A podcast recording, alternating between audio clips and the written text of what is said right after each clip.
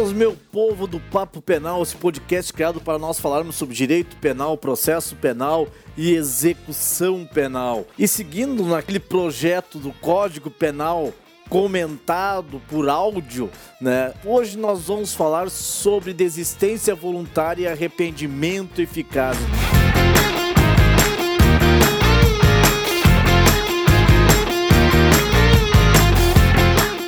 Nosso papo penal hoje vai ser sobre desistência voluntária e arrependimento eficaz que estão previstos no artigo 15 do Código Penal, segundo o qual o agente que voluntariamente desiste de prosseguir na execução impede que o resultado se produza, só responde pelos atos já praticados. Essa, esse é o teor do artigo 15 do Código Penal.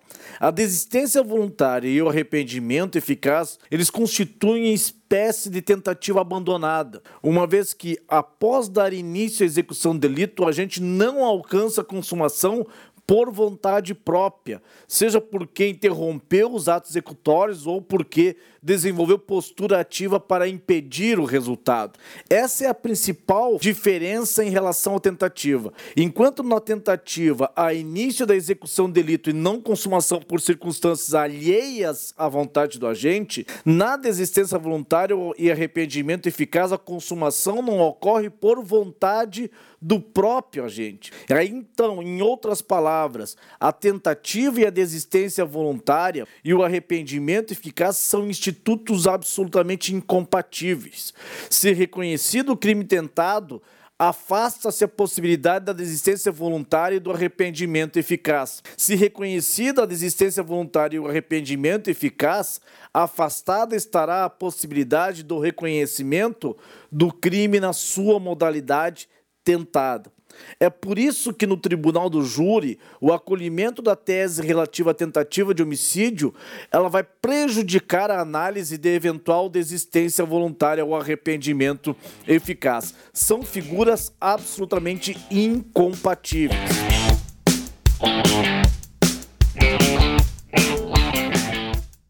A natureza jurídica da desistência voluntária e o arrependimento eficaz elas geram uma certa controvérsia na doutrina. A doutrina aponta três correntes para explicar a natureza jurídica da desistência voluntária e arrependimento eficaz.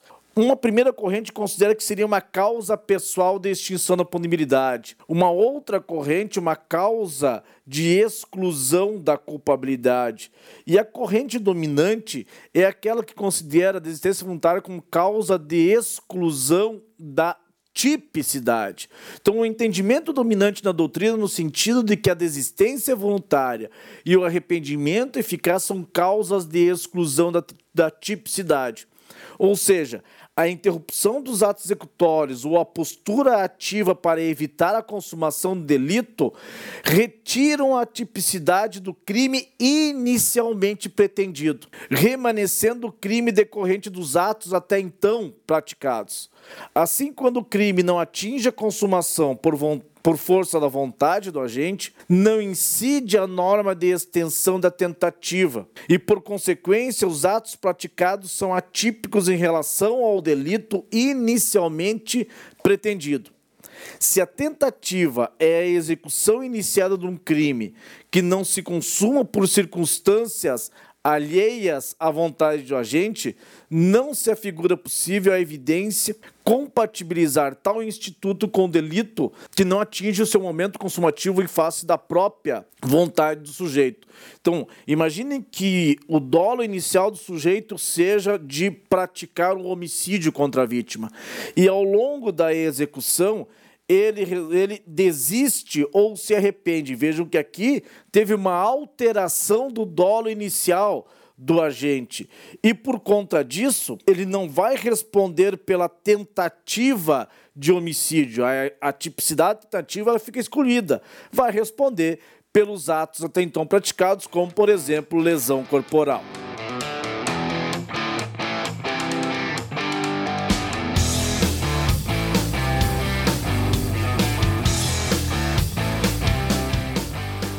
Nós fazer uma distinção entre desistência voluntária e arrependimento eficaz, embora estejam previstos no mesmo artigo 15 do Código Penal, há uma distinção conceitual e até mesmo no momento em que o sujeito ele desiste uh, voluntariamente ou em que ele se arrepende de uma forma eficaz. Então, na desistência voluntária, o agente ele vai dar início à execução do delito, mas de modo voluntário. Antes de esgotar os meios que tinha à sua disposição, interrompe os atos executórios não alcançando a consumação por vontade própria. A desistência voluntária, isso tem que ficar claro para vocês, a desistência voluntária se caracteriza por um comportamento negativo do agente, que após dar início à execução do delito, ele adota uma postura de abstenção e deixando mesmo tendo a possibilidade de prosseguir na execução do delito. Em outras palavras, iniciada a execução, o autor do fato, antes de esgotar os atos executórios, resolve voluntariamente não seguir adiante no comportamento delituoso. Ele vai interromper os atos executórios. E aí que vem a lição de Frank. Na lição de Frank, a desistência é voluntária quando a gente pode dizer não quero prosseguir, embora pudesse fazê-lo. E é involuntária quando tem de dizer não posso prosseguir, ainda que quisesse. Então, na desistência voluntária, o sujeito ele pode ir adiante, mas interrompe os atos executórios. Na tentativa, o sujeito ele quer prosseguir nos atos executórios e pretende alcançar a consumação, mas não consegue por circunstâncias alheias à sua vontade. A desistência voluntária guarda uma relação com a tentativa imperfeita ou inacabada. Por que isso? Porque em ambas as situações o agente não esgota os meios executórios, residindo a diferença quanto à voluntariedade em relação à não consumação do delito. Enquanto na tentativa imperfeita e inacabada a consumação não ocorre por circunstâncias alheias à vontade do agente, na desistência voluntária a consumação não ocorre por conta da vontade do agente. Então vejam que há a semelhança no momento em que há a interrupção dos atos executórios. Vejam que o sujeito ele pode seguir adiante, mas antes de esgotar os atos executórios, ou ele é, ou ele não alcança a consumação por circunstâncias alheias à sua vontade, ou ele não alcança a consumação por vontade própria. Esta que é a distinção entre desistência voluntária e a tentativa. Então, tomamos como exemplo a conduta do agente que, com a intenção homicida, desfere um disparo de arma de fogo contra a vítima, acertando-a em região não letal. Podendo prosseguir, já que tinha mais cinco balas no revólver, o agente resolve, por vontade própria, não efetuar mais disparos, deixando a vítima sobreviver. Veja que nós estamos diante aqui da desistência voluntária, já que o agente deu início à execução do delito, mas não consumou o homicídio por vontade própria, já que adotou uma, uma, postura de abstenção, cessando a atividade executória antes de esgotar todos os meios que ele tinha à sua disposição. Trata-se, pois, de desistência voluntária e, nesse exemplo que eu acabei de mencionar, o agente deverá responder pelos atos praticados. Quais os atos praticados? Lesão corporal, aí lesão corporal leve, grave ou gravíssima, conforme for a extensão da lesão. Beleza?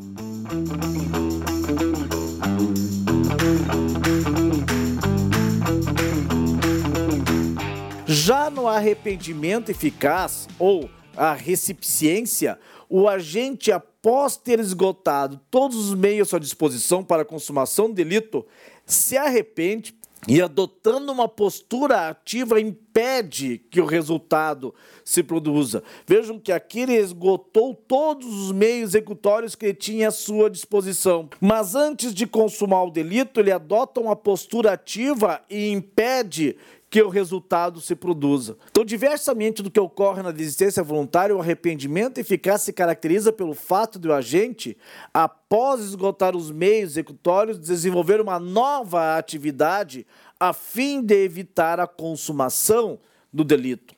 O agente esgota toda a sua potencialidade lesiva, faz tudo que está a seu alcance para consumar o delito, mas antes de alcançar o resultado inicialmente desejado, arrepende-se e adota um comportamento ativo para evitar a sua consumação. O arrependimento eficaz, por isso, e guarda relação no, com o momento da tentativa perfeita, já que nesse caso o agente esgota os meios de execução, com a ressalva, no entanto, que a consumação não ocorre por circunstâncias alheias a, ou circunstâncias próprias por ato voluntário do agente. Por circunstâncias alheias à sua vontade, seria daí tentativa. Em outras palavras, o arrependimento eficaz se dá após a execução do delito, mas, e isso é importante, antes da consumação do crime.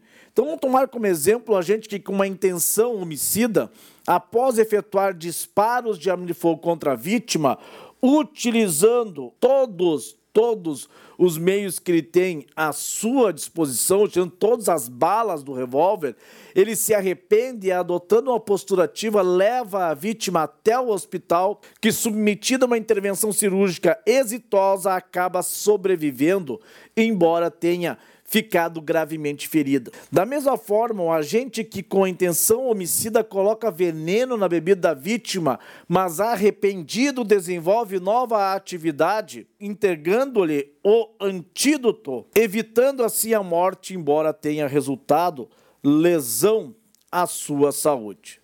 Então, isso caracteriza o arrependimento eficaz. Em síntese, a desistência voluntária consiste na interrupção da execução do crime após o agente ter iniciado, enquanto o arrependimento eficaz consiste na ação do agente para impedir que o resultado do crime ocorra depois de estar bem próximo de todo o processo executório da infração, da infração ou tê-lo percorrido de forma integral. O artigo 15 do Código Penal retrata o arrependimento eficaz na parte quando a gente impede, na, na, na, parte onde consta no artigo 15, a expressão o agente impede que o resultado se produza. Trata-se de impedir a produção do resultado naturalístico, aquele que modifica o mundo exterior, característico dos crimes materiais.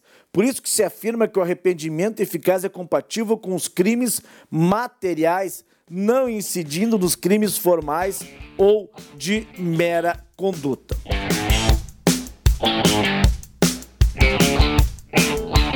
Há requisitos para a caracterização da desistência voluntária e arrependimento eficaz. E se concentram basicamente na voluntariedade do agente e na eficácia. O primeiro requisito, a voluntariedade, a desistência voluntária e o arrependimento eficaz devem decorrer de atos voluntários, quer dizer, livres de coação física ou moral, ainda que não sejam espontâneos. De fato, não se mostra necessária a espontaneidade do ato de desistir ou se arrepender. Ou seja, não se exige que a ideia de interromper os atos executórios ou de se arrepender tenha se originado na mente do agente. Haverá, pois, desistência voluntária e arrependimento eficaz se o agente não consumou o delito, mesmo influenciado por terceira pessoa. Então vamos tomar como exemplo, durante uma discussão, o agente inimigo declarado da vítima golpeia a barriga com uma faca, acertando a barriga da vítima com uma faca com a intenção de matá-lo. Depois do primeiro golpe, a pedido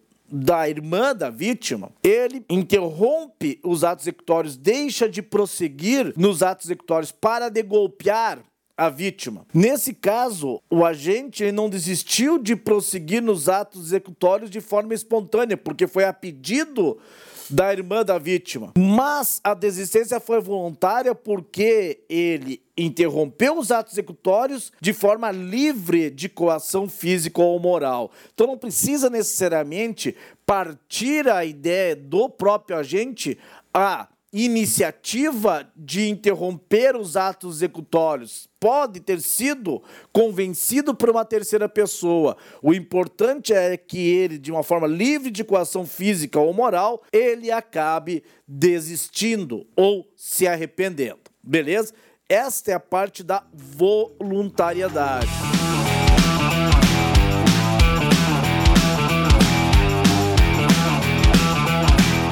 E para caracterizar a desistência voluntária ou arrependimento eficaz, também um outro requisito é a eficácia. Ou seja, para que incidam os efeitos da desistência voluntária ou arrependimento eficaz, é imprescindível que não ocorra a consumação do delito, que não incida a consumação do delito, ou seja, a conduta do agente abstendo-se de prosseguir na empreitada delituosa ou adotando postura para impedir o resultado, deve ser apta e eficaz para evitar a consumação do delito. Se, embora tenha buscado evitar a produção do resultado, mas o crime acabou sendo consumado, o agente vai responder pelo delito desejado na sua forma consumada, já que a desistência ou arrependimento ele não foi eficaz por conta de ter ocorrido a consumação do crime. Então imagina que o agente, desejando matar a vítima, efetua vários disparos contra ela, atingindo-a na região torácica, por exemplo. Arrependido, decide socorrer a vítima, que, levada ao hospital, não resistiu aos ferimentos e acabou falecendo. Como o arrependimento não foi eficaz, uma vez que o resultado ocorreu, a morte da vítima ocorreu, ou a gente vai responder pelo crime de homicídio consumado. Perceberam? Aqui não vai incidir, não incidirá as consequências do arrependimento eficaz de ele responder pelos atos praticados. Não, nesse caso, ele vai responder pelo crime na sua forma consumada.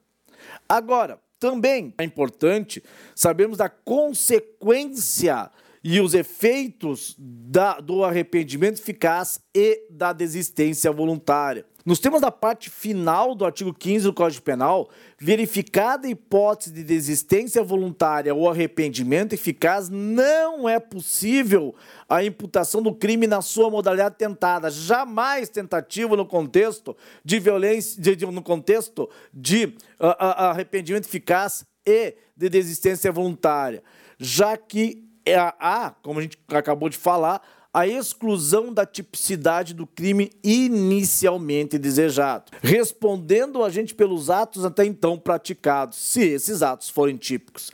Em outras palavras, na desistência voluntária e arrependimento eficaz, vão retirar a, a tipicidade dos atos somente com referência ao crime cuja execução o agente iniciou. Não responde pela tentativa, mas pelos atos até então praticados. É o que a doutrina denomina de tentativa qualificada. Assim, no exemplo do, agente que, com a intenção homicida, desfere um disparo de arma de fogo contra a vítima, acertando-a em região não letal, mas resolve, por vontade própria, não efetuar mais disparos, deixando a vítima sobreviver, não vai haver tentativa de homicídio, devendo o agente responder pelos atos até então praticados, quais sejam lesões corporais leves, graves ou gravíssimas, conforme o caso. Na hipótese do agente, aqui vai um outro exemplo, na hipótese do agente que após ingressar em uma residência alheia para o cometimento do furto, resolve adotar uma postura de abstenção, deixando voluntariamente o local sem nada subtrair. Aqui nesse caso, ele deu início à execução do crime de furto, mas por vontade própria ele desistiu e interrompeu os atos executórios. Nesse caso, não haverá tentativa de furto, devendo o agente responder pelo ato praticado correspondente ao crime de violação de domicílio.